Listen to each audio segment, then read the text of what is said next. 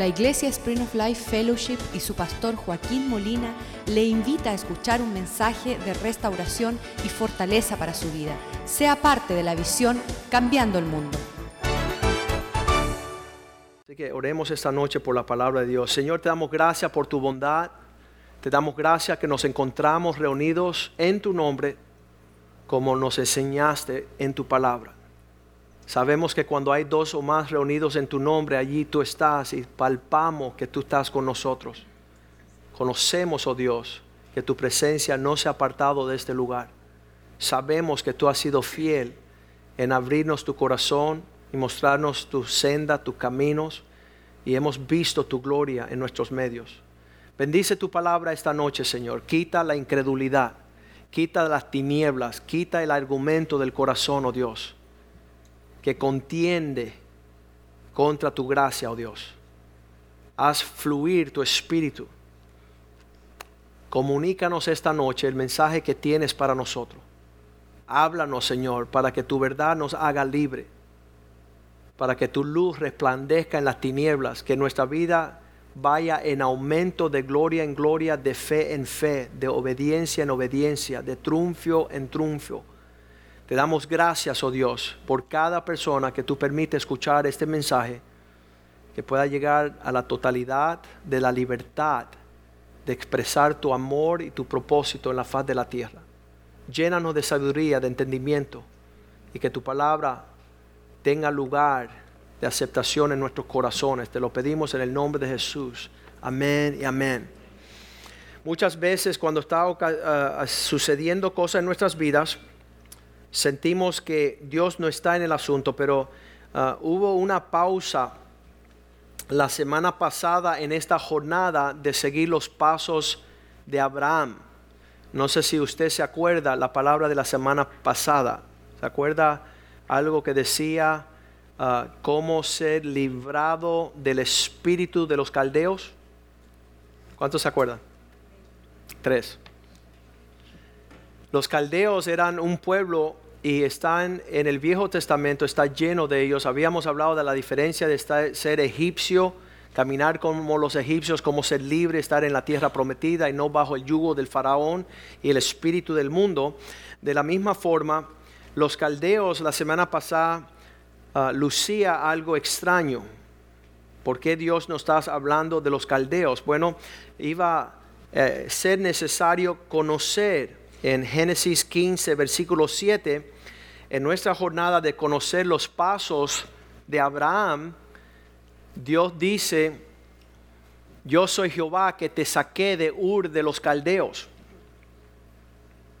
Era parte de toda la contienda que tenía este hombre de fe de ser librado de este pueblo donde él nació y vivió con sus padres.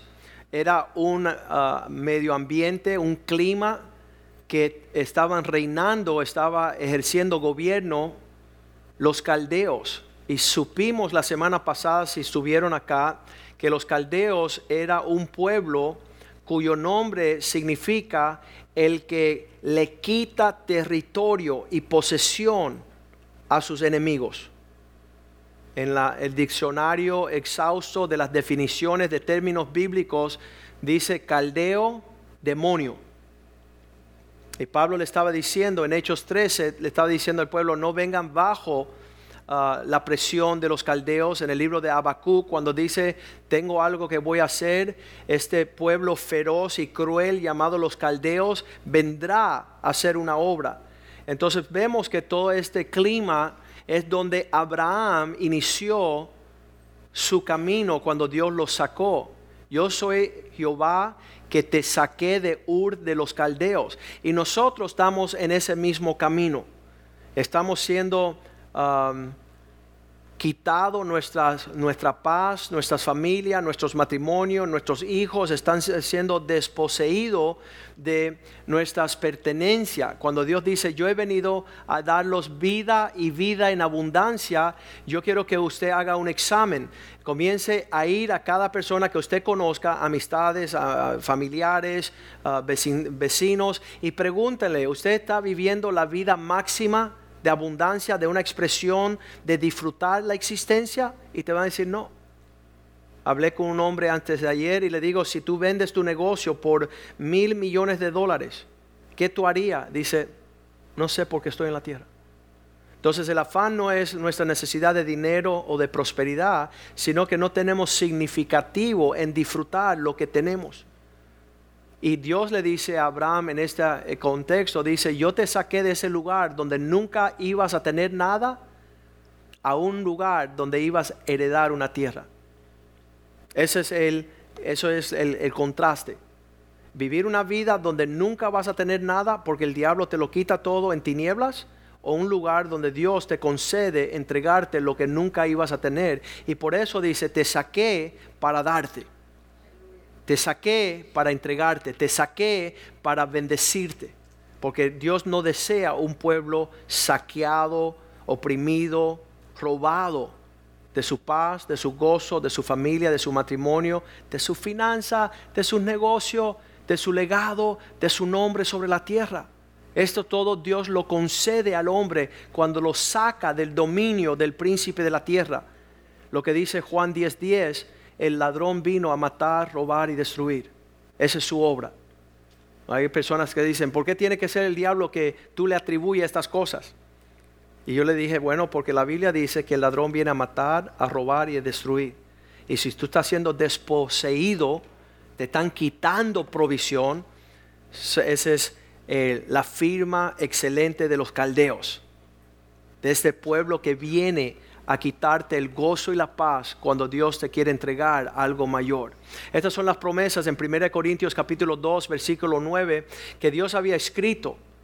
Esas fueron las primeras palabras que yo escuché cuando entré a la iglesia que dice que cosa que ojo no vio, cosa que no han, ah, no han escuchado tus oídos ni han oído, ah, si, ni han subido a tu corazón como sueños, son las cosas que Dios tiene preparado para aquellos que le aman tus sueños realizados están preparados cuando tú te afierras a seguir al Señor y sus promesas.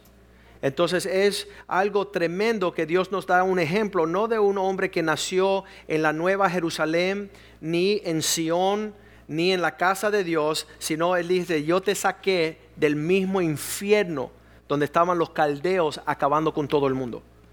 Y te llamé, Génesis 15, versículo 7, te llamé para darte la heredad de una tierra, ¿verdad? Y, bien tremendo, quiero que hoy la, palabra de Dios no sea el estudiar Abraham de hace seis mil años. Eso es bueno, eso es, es, fabuloso conocer lo que le sucedió a él. Pero esto está aquí porque es una palabra de Dios para ti. Y que esto sea tu realidad. Y que tú entiendas que Dios te sacó de esa, eh, del vecindario de los caldeos, donde ahí todo el mundo era tener tristeza a largo plazo y ser desposeído de la tierra que ocupaban. ¿Para qué? Porque Dios tiene una herencia para ti. Ahora, tristemente que las personas nunca entienden que Dios tiene esto para nosotros. Nunca entiende que Dios ah, tiene propósito de una entrega para nosotros. Pero vamos a ir a Génesis 15, versículo 1, y ahí comenzamos nuestra trayectoria. Cuando dice, después de estas cosas vino la palabra del Señor a Abraham en visión. Y nuevamente yo quiero que usted ponga su nombre ahí. Vino palabra de Dios a José, a Juan, a Alex. Vino palabra de Dios a Harrelton. Vino palabra de Dios a Fermín. ¿Y por qué no? Porque Dios no es capaz de comenzar a hablar a tu vida y muchas personas dicen, pastor, perdóname, pero Dios no me habla. Yo no escucho su voz. Y no es que Dios no te habla, sino es que tú no estás sintonizado a esa frecuencia.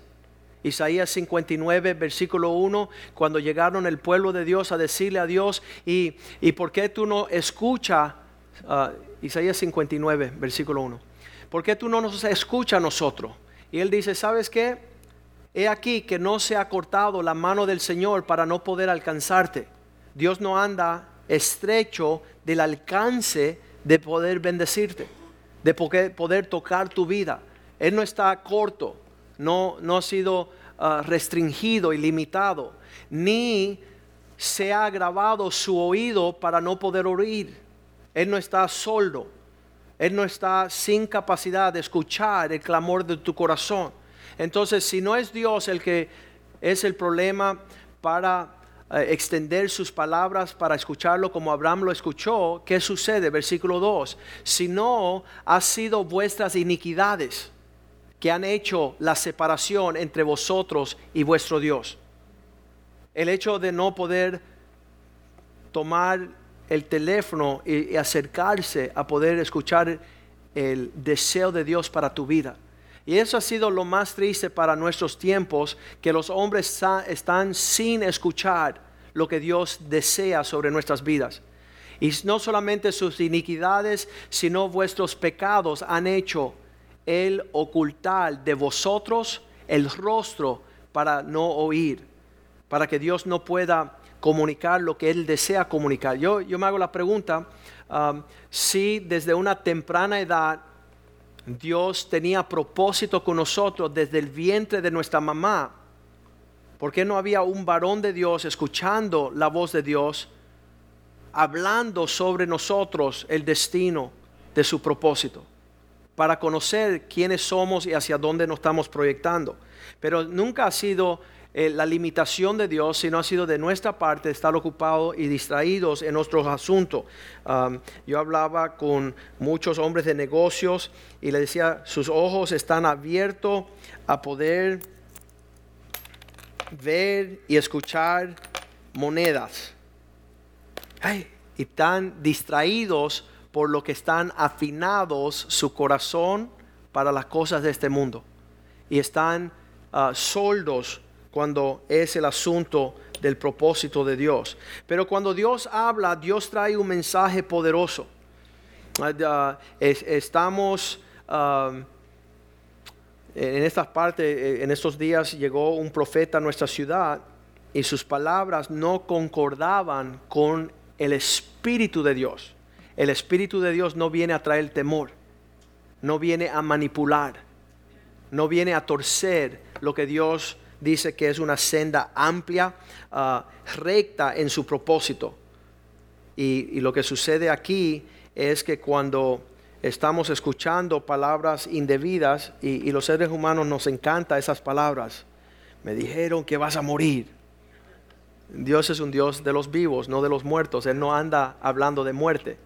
Él, habla de vida y vida en abundancia. Él tiene esto, el Evangelio es una palabra que significa buenas nuevas. Entonces dice, vayan a anunciar paz, gozo, libertad. Esa es la persona que está dirigido y ungido por el Espíritu de Dios, no una persona que está turbando nuestros espíritus para no poder dormir. Ah, eh, una noche estaba durmiendo y me dice el Señor, háblale a tu primo estas palabras. Y cuando yo llamo a mi primo, le digo, primo, ¿cómo estás? Ellos saben que yo camino con Dios y nada más que ellos, yo les dije, yo le dije, ah, el Señor me dio una palabra para ti. Y se ponen a temblar. Y me responde él, ¿es buena la palabra o mala? Y le digo, la palabra de Dios siempre es buena. Es una advertencia es una dirección, es el abrazo de un padre. Y entonces me pude sentar con él en el almuerzo y hablar de las palabras de Dios, de advertencia, de instrucción, de dirección, y, él tomó el consejo. Él recibió lo que Dios ah, le otorga. Y qué lindo que Dios se preocupa por nosotros en esa medida. Ah, vamos a ver esto en Génesis 15, versículo 1. Ah, lo primero que le dice Dios a Abraham, dice, después de estas cosas vino la palabra de Dios a Abraham en visión y sus palabras decían, no temáis, no temas. Fíjate lo primero que Dios dice. E, esto no es para sacarte del rumbo, sino para que tú tengas paz, para que tú te puedas afirmar en la dirección que estás yendo.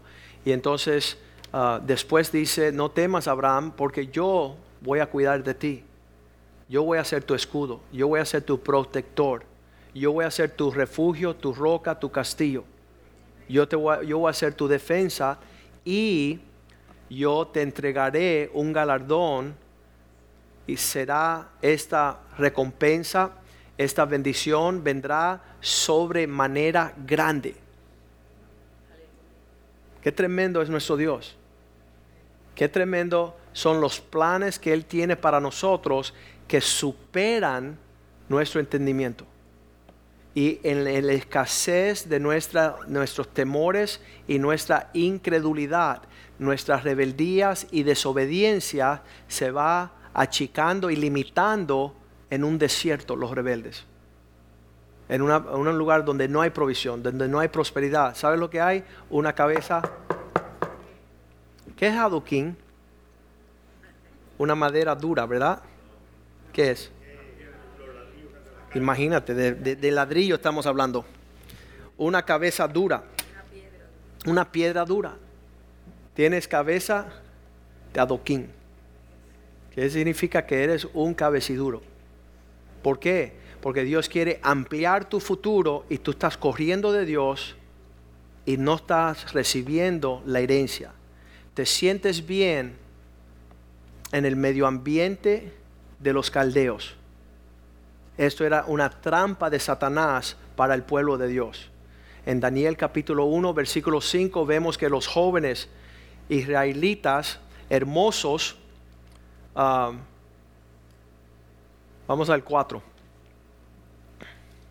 Muchachos en quienes no hubiese tacha alguna, no tenían defecto, eran de buen parecer, enseñados en toda sabiduría de los sabios y la ciencia, y de buen entendimiento, idóneos para estar en el palacio del rey, y que les enseñase las letras y la lengua de los caldeos, que fueran unos, como dicen en México, mentecatos, que fueran unos chulampines, que sean unos descarados, unos frescos, unos conforme la saltitud de los caldeos que era desposeer.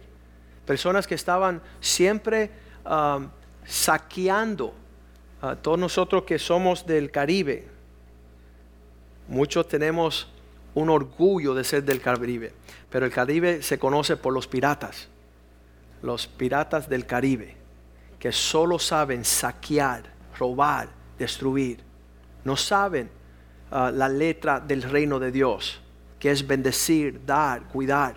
Estos jóvenes estaban enseñados en la letra y la lengua de los caldeos. Versículo 5, viviendo en el palacio del rey, eh, señaló que se le diese una ración para cada día de la provisión de que comida el rey de lo que come Satanás y del vino que él bebía y ah, los criase tres años para que al fin de estos tres años se presentasen delante del rey para ser sus siervos. Entonces, qué horrible que Satanás nosotros nos está criando en un espíritu mundano lejos de la herencia que Dios tiene. De hecho, ya tenemos el sentimiento que Dios es un Dios que quita, que Dios es un Dios que nos roba el tiempo, la familia, nuestra prosperidad. Todo eso está metido acá. Por eso la iglesia está vacía. Cuando vamos a Génesis 15, versículo 1, vemos la figura diferente de un Dios que dice, no temas, yo soy tu escudo, yo voy a cuidar de ti, no tendrás que andar en temores. La mayoría de los hombres están andando um, en un sentimiento horrible. Uh, uh, como ese hombre que estaba en mi oficina ayer eh, haciendo pucheros. Y yo decía, yo espero que tu esposa no te vea en esas condiciones. él dijo, ella me ve bien frecuente que yo me preocupo todo el tiempo porque todavía no conozco que hay un Dios que quiere ser mi escudo y quiere bendecirme de sobremanera grande. Entonces no tengo paz. Y le digo, imagínese ver tu hijo, anoche le dije, tu hijito de cinco añitos que, que esté atemorizado porque no piensa que su papá lo va a cuidar, le va a proveer, lo va a proteger. ¿Tu hijo anda así, le digo? Dice, no. Entonces, ¿por qué tú desmiente el carácter de tu Padre en los cielos? Como si Él no te cuidase y siempre estuviera al tanto de lo que es el deseo de tu corazón. ¿Por qué tú, por qué tú señala ese sentimiento? Eso es siniestro andar como si Dios te va a traicionar. De hecho, cuando Dios habla de entregarnos, como dice allí, te saqué de esa tierra ah, para, te saqué de los caldeos, de Ur de los caldeos, para entregarte la tierra eh, como herencia. Deuteronomio 6, versículo 10, habla de un poquito de esa tierra y esa herencia. Donde dice, cuando tu Dios te haya introducido a la tierra que juró a tus padres Abraham, Isaac y Jacob, que les daría en ciudades grandes y buenas que no edificaron. Ampliando el rumbo solo porque Dios tiene el alcance de abrirte los cielos. Y es bueno tener fe y esperar en Dios por esas promesas. Versículo 11 dice, en este lugar donde te está llevando son casas llenas de toda, todo bien, toda provisión, que tú no llenaste. Tú no sabes, yo, estoy como una hormiguita y yo estoy, yo estoy, yo estoy ya, yo estoy, yo estoy. Si tú estás fuera de la fe. Tú estás fuera de la provisión de cielos abiertos que Dios prometió. Los hombres estábamos leyendo Ah, segunda de Reyes capítulo 7, cuando decía que mañana a esta hora ah, hubiese mucha harina y provisión y, hubiese abundancia, y el incrédulo, que siempre hay un incrédulo ahí al lado, dice, sí, si Dios existiera y si los cielos tuvieran ventanas, entonces puedes hablar así. Y el profeta le dice, ¿sabes qué? Mañana va a suceder, pero tú no vas a participar. Lo que Dios anuncia va a ser una realidad pero tú como eres un incrédulo no vas a participar. Y el próximo día, cuando hubo la provisión, él fue atropellado y murió. Pero aquí en Deuteronomio 6:11 dice casas llenas de toda provisión. ¿Sabes qué? Esa es la casa del Señor. Mis hijos se gozan porque han visto la fidelidad de Dios. Han visto la mano de Dios a niveles abundantes todo bien que no llenaste, cisternas cavadas que no cavaste, viñas y olivos que no plantaste, luego que comáis y te saciáis. Dice Dios, cuando yo les entregue todo eso me van a olvidar, versículo 12. No sea que se levante, cuídate que no te olvides de Dios que te sacó de la tierra de Egipto, de la casa de servidumbre.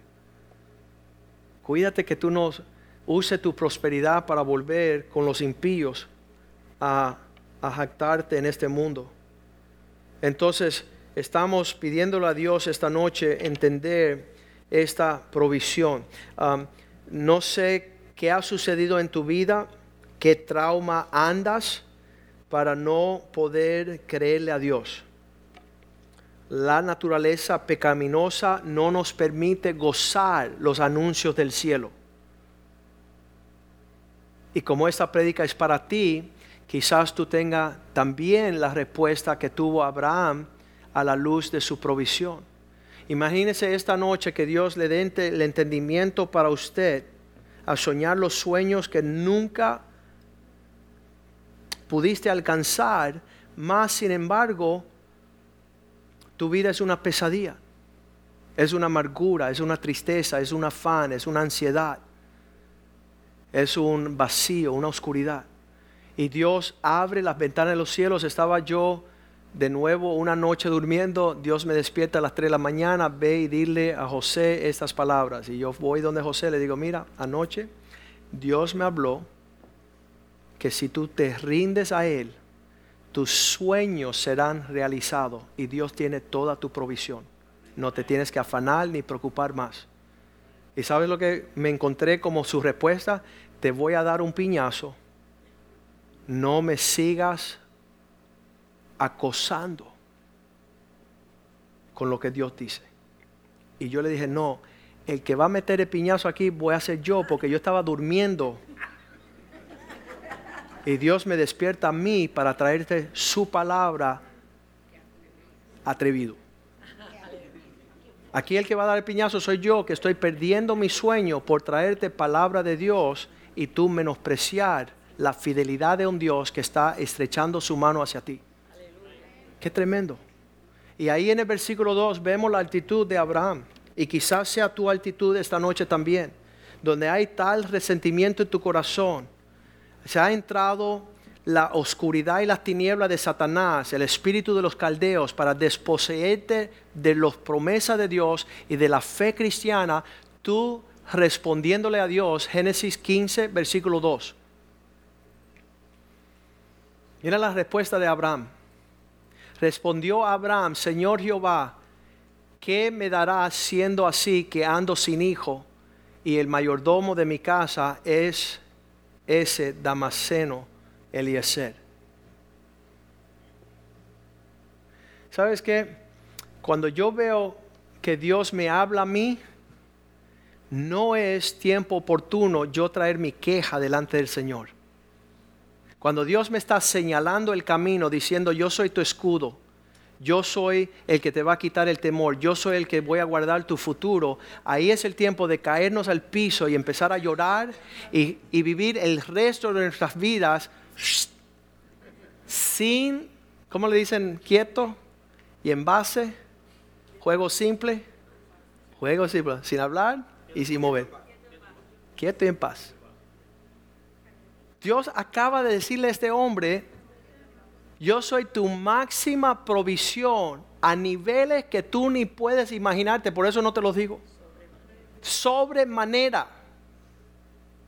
Abrir los cielos de los cielos de los cielos y decir, yo Abraham te voy a cuidar para que nunca tengas temor, nunca tengas inquietud, todo ser, toda situación realizada, tus sueños cumplidos. Y este hombre, su respuesta no es aleluya. Su respuesta no es bendito aquel que vive para siempre. Su respuesta no es grande y poderoso es nuestro Dios. Su, no es alabanza. Le sale el murciélago lo oscuro, lo tenebroso, las quejas, las incertidumbres. Mira mi situación real. Mira lo que estoy viendo yo. En otras palabras, como yo no veo lo que tú me estás diciendo, vamos a hablar de lo que yo estoy viendo. Vamos a hablar de, la pobreza y la hambre en la que estoy. ¿Sabes? ¿Por, ¿Por, qué dicen que David tenía el corazón conforme al Señor? Primera de Crónicas 17 versículo 16, la respuesta del corazón de David era diferente. Él dijo, Dios, ¿quién soy yo? El rey entró eh, y entró el rey David y estuvo delante del Señor. Él fue a, a, estar en su presencia y dijo, Jehová Dios, ¿quién soy yo? ¿Y quién es mi casa para que tú hayas traído, me has traído hasta aquí? Él optó, no sé cómo se dice, tuvo la opción de mirar lo que Dios estaba haciendo y no ver lo que Satanás quería que viera, lo que Dios no había hecho todavía. David estaba eh, viendo la presencia del Señor. Qué, qué hermoso es contemplar en tu santuario tu grandeza, tu fidelidad. E, ese es el orden de nuestro propósito. Satanás nos ha hecho pensar que el que más se queja, ese es el más espiritual. El que más uh, tristeza y agobiado y como sufre el siervo de Dios. Y David decía, mira, ¿dónde estoy yo? Ya es suficiente, porque de donde me sacaste. Y Abraham tenía que haber dicho lo mismo. Me acuerdo de donde me sacaste. No me olvido que yo estaba en una tierra como esclavo a los demonios que me estaban despojando. Y esto es hermoso ver a David. Y yo, yo veo el contraste aquí de lo que Dios le agrada y lo que Dios no le agrada. Y cuando veo un hombre agradecido, ¿han conocido últimamente uno agradecido? No existe. Pastor, ¿qué pasó? La semana pasada estuve enfermo, sí, está bien. Y vino los hermanos de la iglesia a visitarme. Qué lindo que se acordaron de ti y fueron a quizás ser contaminados con esa enfermedad. Qué bueno que no tuvieron miedo y te fueron a visitar. Sí, pastor, pero me voy de la iglesia. ¿Y por qué? Porque nadie me trajo sopa. Qué bueno. Porque siempre están mirando lo que no hay. Y Cristo dice, están colando la mosca y tragándose el camello. Están colando lo que no existe para justificar su maldad. Pero doy gracias a Dios por David. ¿Quién soy yo para que me visiten? Para que me llamen, para que me dejen estar entre ellos. Una actitud diferente. ¿Y quién es mi casa? Si, si fuese por mi casa, yo tuviera que no participar de las cosas de Dios, David decía. Si todos eran unos prepotentes, ¿por qué tú me has traído hasta este lugar, Señor? ¿Por qué tú me estás abriendo un camino? ¿Por qué? Que tengo esta pregunta esta noche. ¿Por qué Dios te está hablando esta palabra? ¿Quiénes somos nosotros para que Dios revele su corazón para abrir el camino, alcanzar lo que Dios tiene para nosotros desde antes la fundación del mundo? Los planes que Él tiene. Versículo 17, David no lo deja ahí, sino su respuesta es, y aún esto, oh Dios, te ha parecido poco, porque has hablado de la casa de tu siervo para tiempos más lejanos. Tú tienes no solamente lo que ya Dios hizo en el pasado en la cruz del Calvario, ¿cuántos dicen eso es suficiente? Ya eso es suficiente, que, que, Dios no haga más nada el resto de nuestras vidas. Pero Dios se agrada en hablar sobre nosotros en planes futuros. ¿Tú sabes con quién hago planes futuros yo? Con una persona que tiene mucho valor para mí. Le digo a mi esposa, vamos a envejecer viejitos juntos todos los tiempos. Mis hijos, quiero conocer sus hijos. Quiero visitar sus casas. Quiero estar en comunión con las personas que, que, son cerca de mi corazón. Y David está diciendo, Señor, nadie tiene planes con nadie por sin valor en un futuro. Solamente esas personas que uno está bien allegado, tú tienes planes lejanos y me has mirado como un hombre de importancia. Dios, el rey de los cielos, sentarse o permitir nosotros sentarnos a su mesa. Que Dios tenga, nos tenga un trato como príncipes. Oye, yo, ese es mi testimonio. Un un, profundo pozo de estiércol, un muladar, donde van todas las aguas negras de la ciudad, ahí Dios me encontró. Usted, yo le digo a, muchas personas, ¿sabes por qué tiene la actitud que tiene? Porque se te olvidó de dónde Dios te sacó. Que no somos dignos de participar en su presencia, en sus alabanzas, en, entre su pueblo siendo los que reciben las promesas del Señor. David decía, ¿qué es el hombre para que tengas de él memoria? Y el Hijo del Hombre, ¿por qué, ¿por qué si ya visitaste a Joaquín, por qué te interesa de sus hijos? Nadie hace eso. Si, tú tienes una amistad, tú dices, ese es mi amigo y con mi amigo vamos a hacer cosas grandes. Pero no sus hijos, solo Dios. Solo Dios tiene promesa para sus hijos.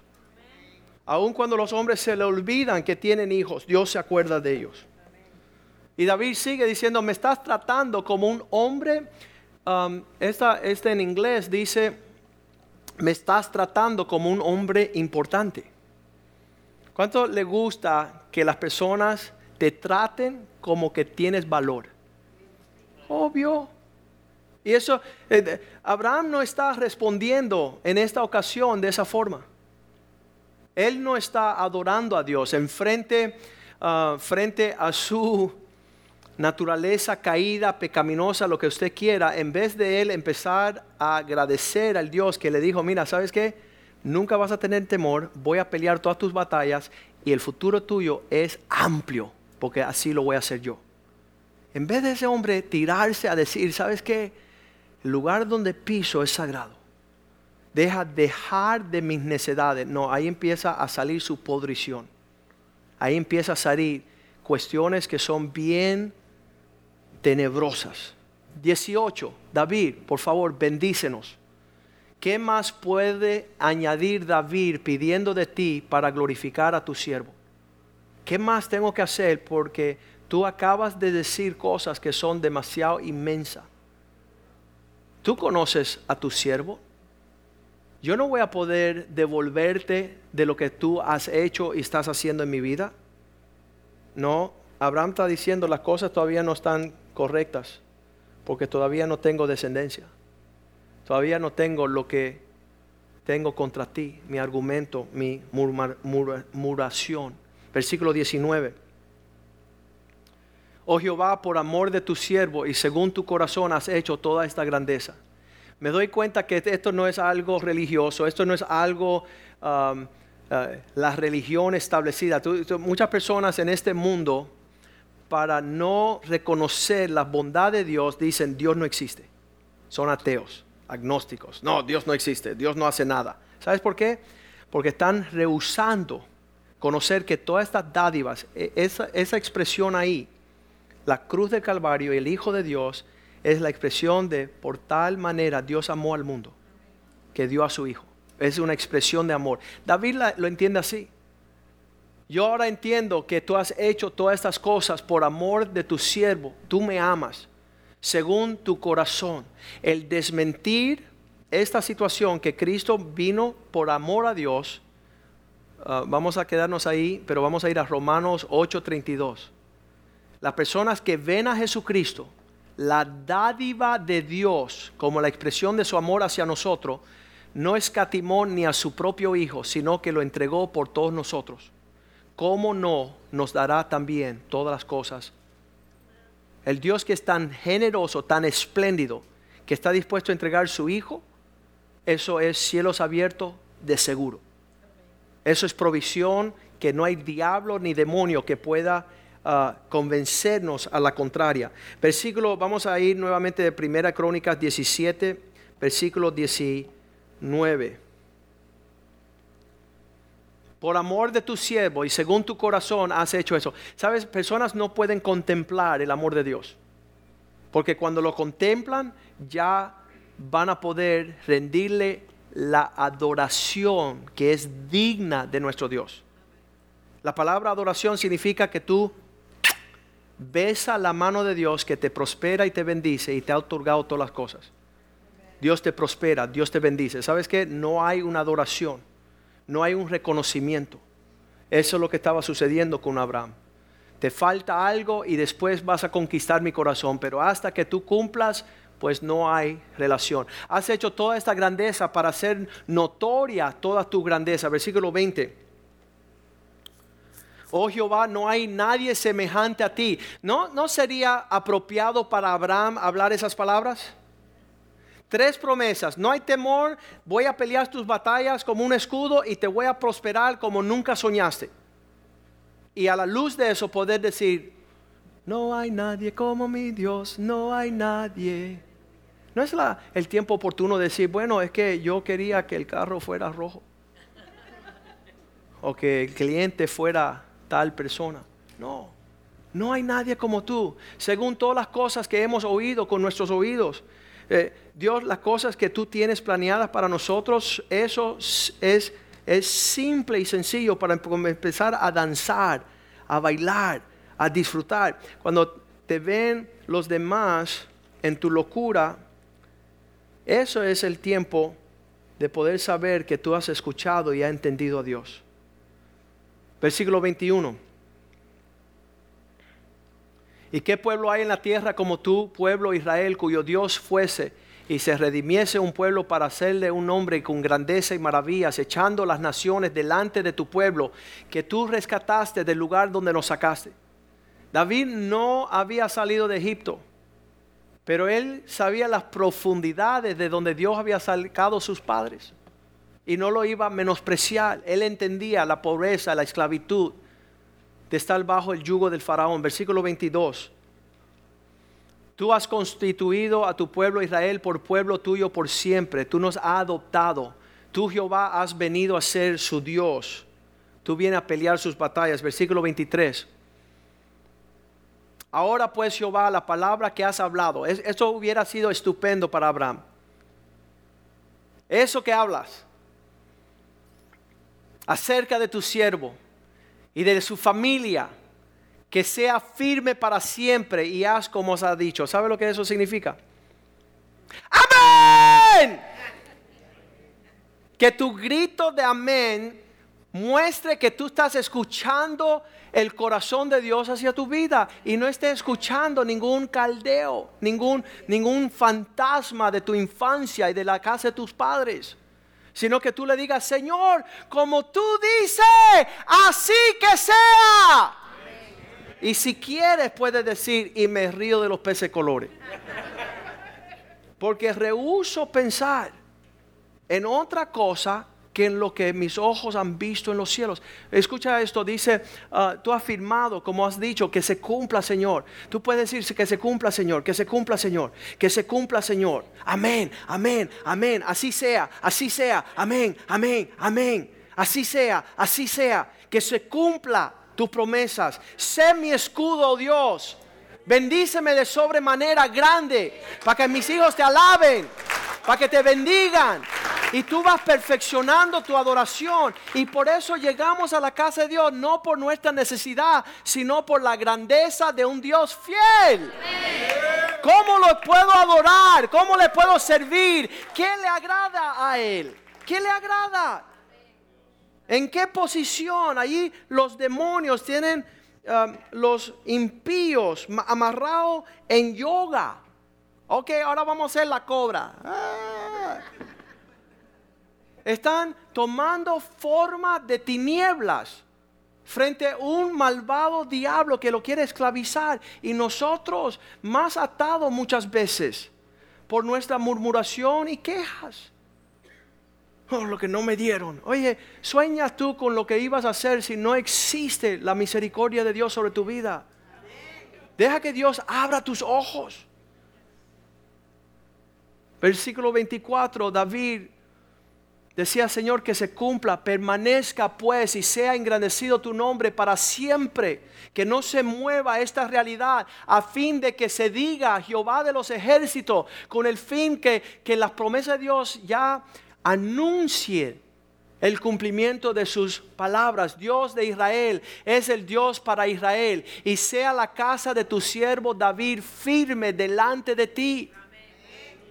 Que sea una realidad lo que me está mostrando, versículo 25.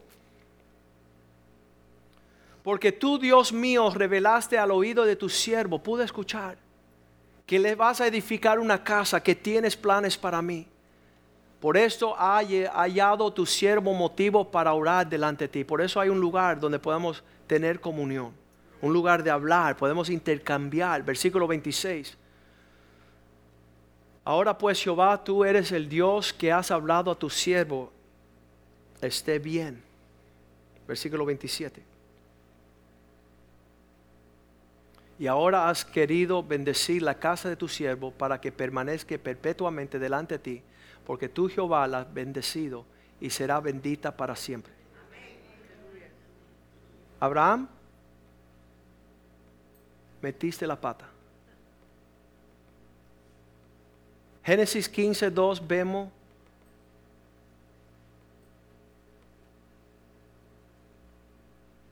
Abraham responder, Señor, yo soy un pirata. ¿Qué me vas a dar? No pudo ver lo que David veía. Viendo que hay, no tengo hijo, que hay escasez en tu provisión que no es realidad en lo que tú prometes, que no hay el cumplimiento de la forma que lo prometes. Versículo 3.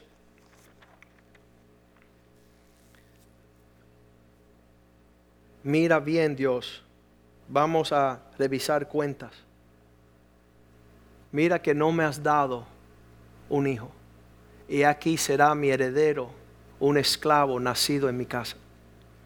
¿Sabe? Esta, esta condición es algo feo. El argumento frente a Dios, dice la palabra de Dios, invita a Satanás a tu vida. Santiago 3:16 dice que aquel que es ambicioso y egoísta, que anda siempre en contiendas y pleitos, en argumentos y celos, allí hay perturbación y toda obra perversa. Aquí la traducción en inglés dice porque donde hay egoísmo. Cuando estás mirando solo tu propio bienestar, ahí se te encierra el mundo y te conviertes en el ADN de Satanás. Tenía los ojos bien cerrados Abraham y seguía en sus argumentos. Más bien Dios le dice la promesa que él tiene para él en el versículo 4, Génesis 15, 4. Luego vino a él palabra de Jehová diciendo, no te heredará este, sino un hijo tuyo será el que te hereda. En otras palabras, Abraham, mira bien lo que es la fibra de quién es aquel que te está hablando. Mira bien el corazón que Dios tiene para ti y no contra ti. Yo no pude soñar lo que estoy viviendo hoy día cuando Dios me habló el primer día. El primer versículo fue ese de Dios tiene cosas que ojo no vio, oído no ha escuchado para aquellos. ¿Y sabes lo que yo dije? Señor, yo no entiendo cómo tú estás interesado en mí. Igual que David. Yo no puedo creer quién soy yo y quién es mi casa que hemos recibido tu misericordia. Primera de Samuel 2.8 es mi versículo favorito, además de todos los otros. Pero allí dice, Él es el que levanta el pobre del polvo y del muladar exalta, te saca del menesteroso. Muladar, lugar de estiércol, para hacerlo sentar como príncipe y heredar un sitio de honor, ser un príncipe entre el pueblo de Dios. Cuando con 16 años Dios empezó a hablar a nuestras vidas, yo no veía lo que Dios estaba hablando, pero lo quería. Y vemos aquí bien clarito, gracias a Dios, que Abraham en el versículo 5 dice que le creyó al Señor, Génesis 15, 5, le creyó Abraham al Señor y le fue contado, versículo 6, perdón. Y creyó a Jehová y se le fue contado por justicia, por, por Dios le dio la señal.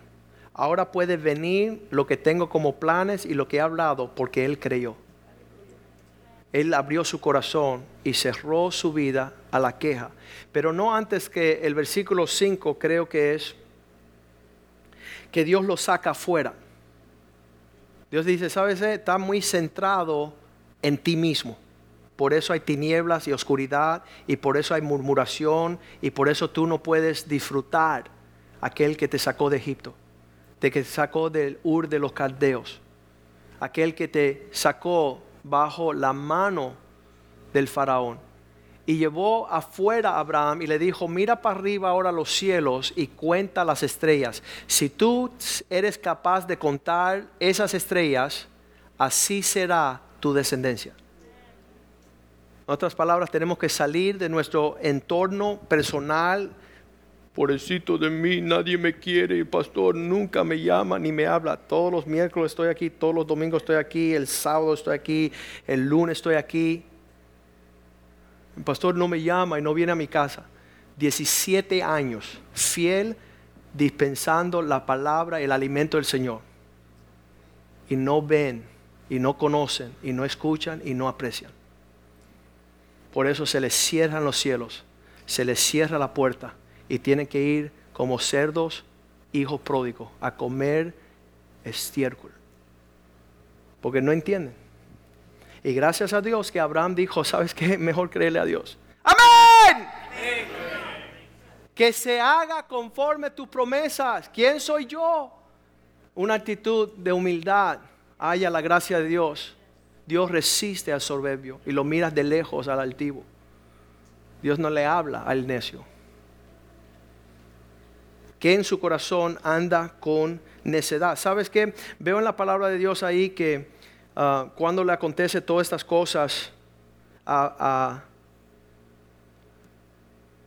a, Job, que es una situación súper torcida,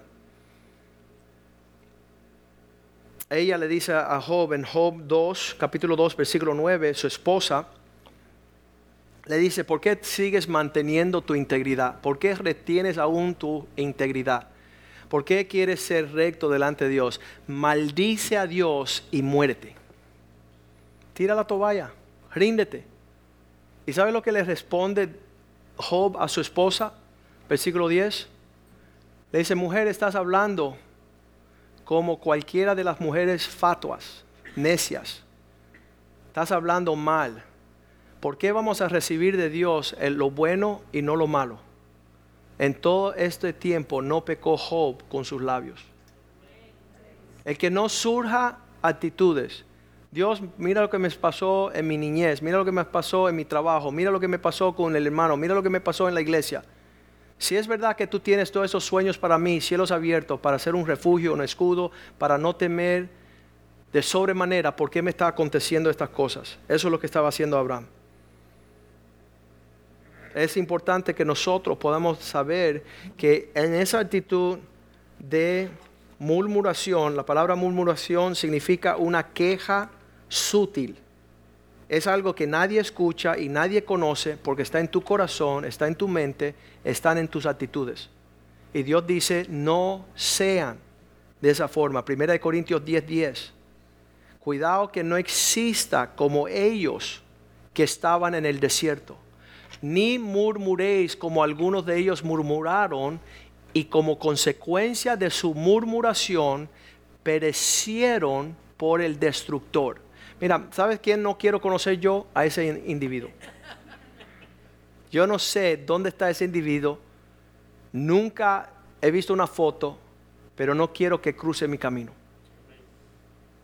Voy a eliminar toda queja que Satanás trata de meter ahí en el corazón.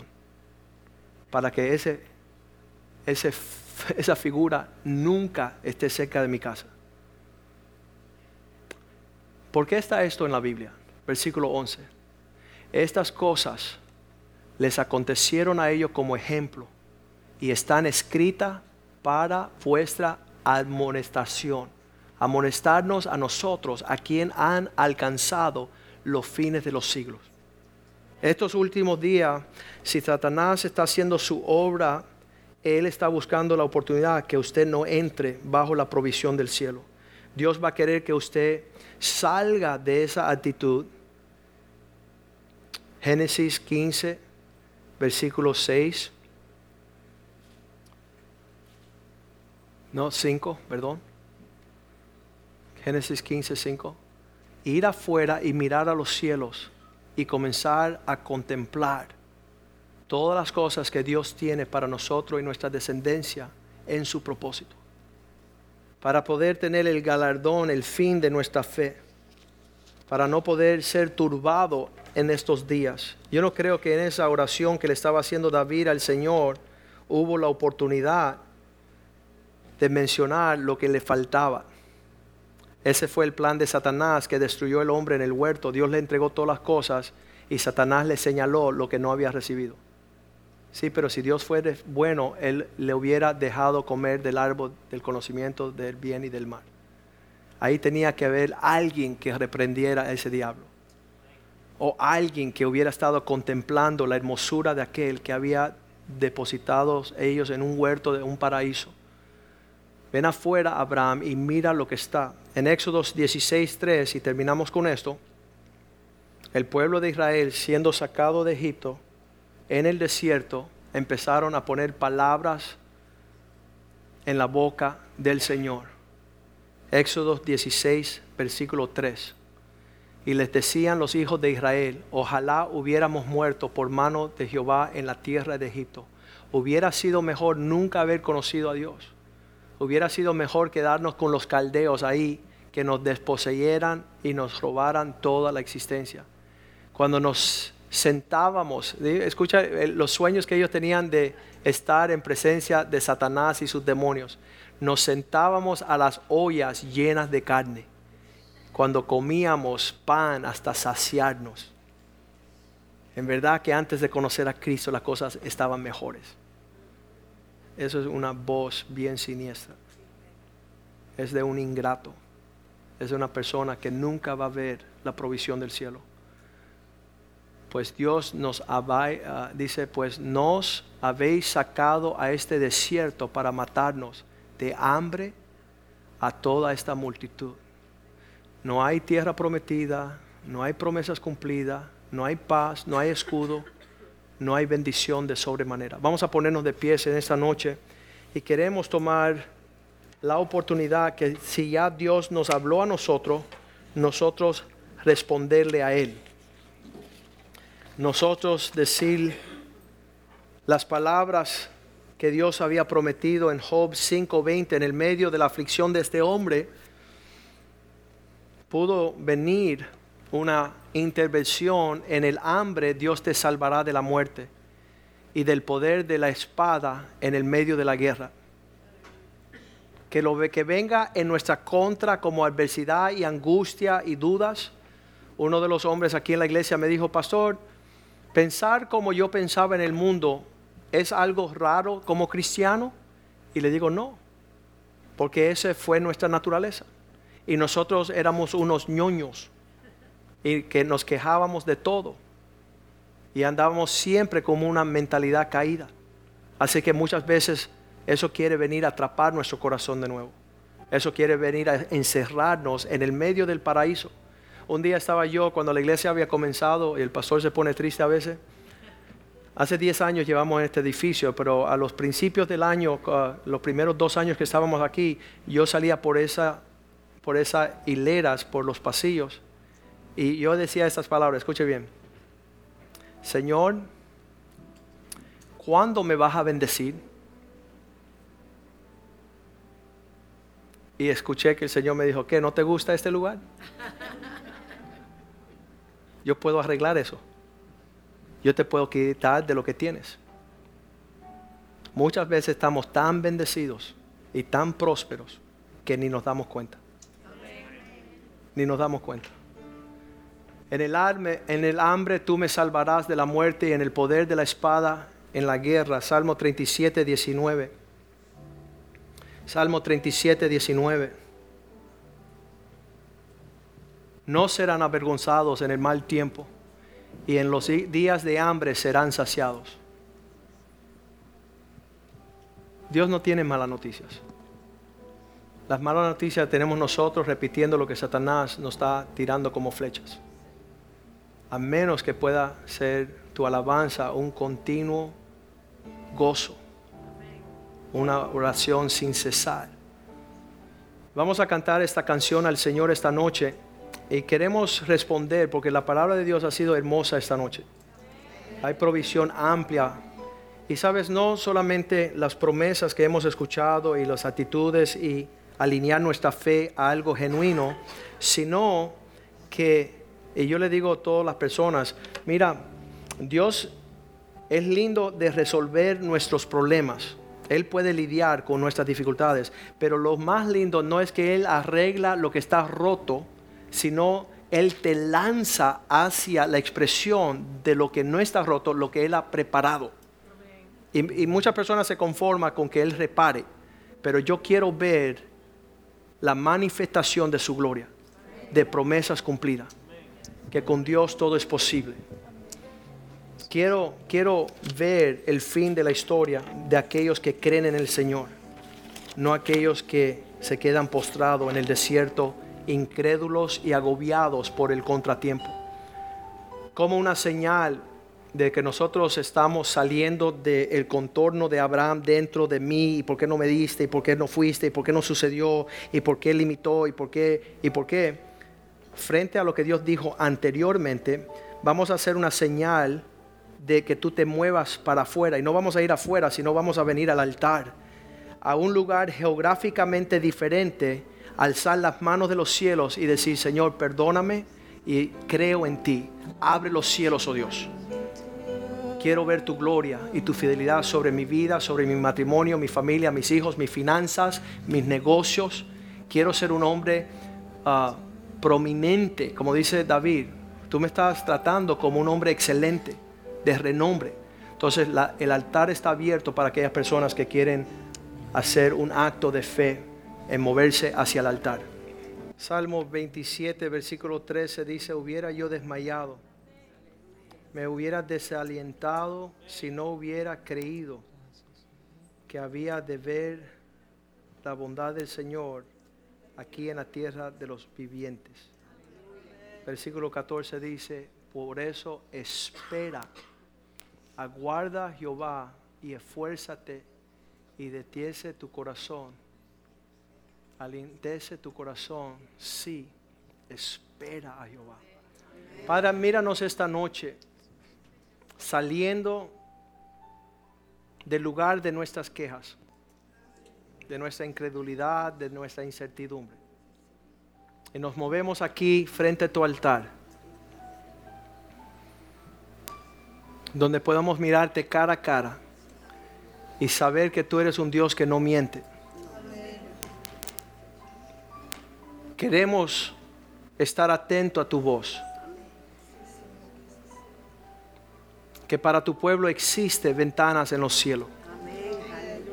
Podemos enumerar las bendiciones de tu creación y así será nuestra descendencia, conforme tu poder, conforme aquel que creó los cielos y la tierra, conforme la dádiva de Cristo, la salvación de nuestra alma eternamente la provisión de tu Espíritu Santo, tu gracia, tu palabra, tu siervo, tu casa, tu santuario, tu pueblo, oh Dios, que redimiste y limpiaste con la sangre de Cristo.